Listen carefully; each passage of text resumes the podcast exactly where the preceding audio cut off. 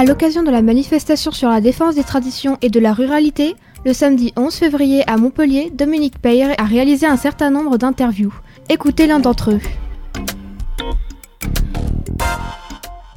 C'est un ami. Il est éleveur. Il est pêcheur. C'est un ancien raseteur. Il est maire de Bayargues. La parole est à Jean-Luc Messonnier.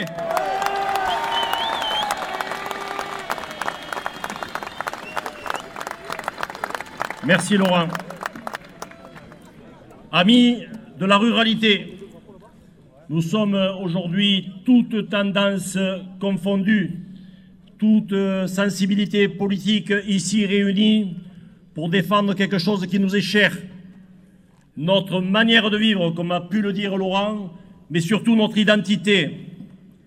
Comment pourrait-on laisser une poignée d'élus animalistes, qu'on appelle plus communément des spécistes, d'élus, je dirais, pseudo-écologistes, car la véritable écologie, ce sont les maladies, les agriculteurs, les chasseurs qui sont là et les pêcheurs.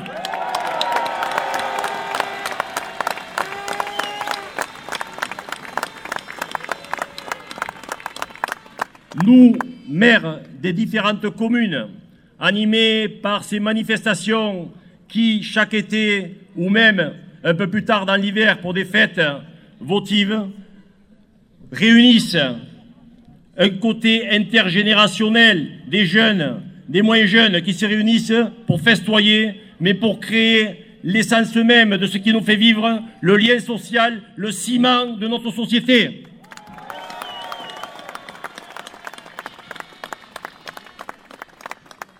Alors, je m'adresserai simplement à un, et je n'ai pas peur de citer son nom, Monsieur Aristegui, animaliste de Montpellier.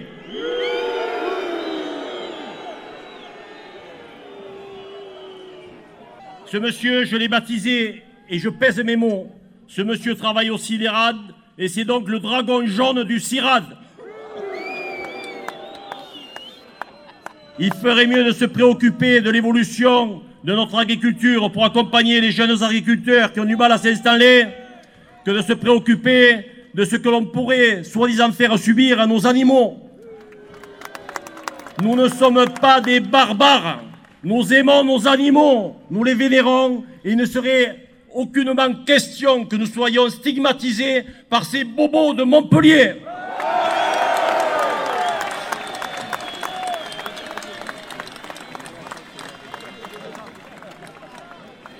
Il y a eu beaucoup de polémiques et de divisions par rapport à certaines traditions. Qu'on soit chasseur, qu'on soit pêcheur, qu'on aime les taureaux braves, ou les taureaux camargués, ou les chevaux, ou je dirais même les canards et les oies qui nous font la joie de bons foie gras au moment des fêtes de Noël, nous devons rester unis.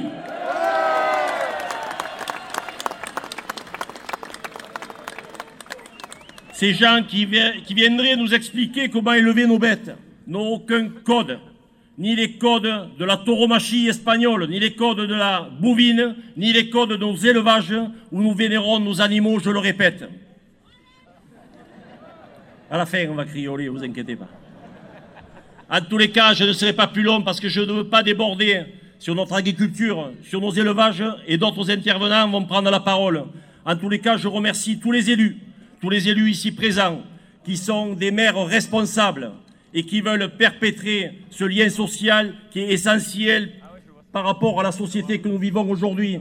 C'est dans nos communes, l'économie par rapport à la bovine, par rapport à toutes les fêtes, qu'elles soient d'Arles, de Nîmes, de Béziers ou d'autres collectivités bien plus grandes que nos villages, n'est pas prise en compte, je vais vous l'expliquer très clairement. Un investissement de 10 millions d'euros par la bovine ou par ces manifestations donne 100 millions de retombées économiques. Sur ces 10 millions d'euros, ça se partage en trois tiers. Un tiers vient des clubs taurins avec leur loto, leur tombola et différentes manières de ramasser un peu d'argent. Un autre tiers vient de la billetterie, de l'entrée de nos manifestations, donc des arènes, des courses et des corridas. Et un autre tiers vient des subventions des collectivités. Donc si vous calculez bien, mes amis maires, 2 millions et demi d'investissements, 100 millions de retombées économiques. Où elle est là la logique? Eh bien elle est là parce que nous avons un souci de l'argent public et nous le défendrons pour le bien de tous et surtout de nos populations. Je vous remercie.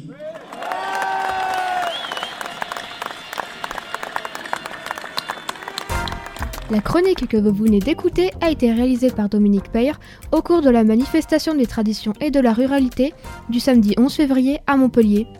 Vous pouvez la retrouver sur le SoundCloud de Radio Système.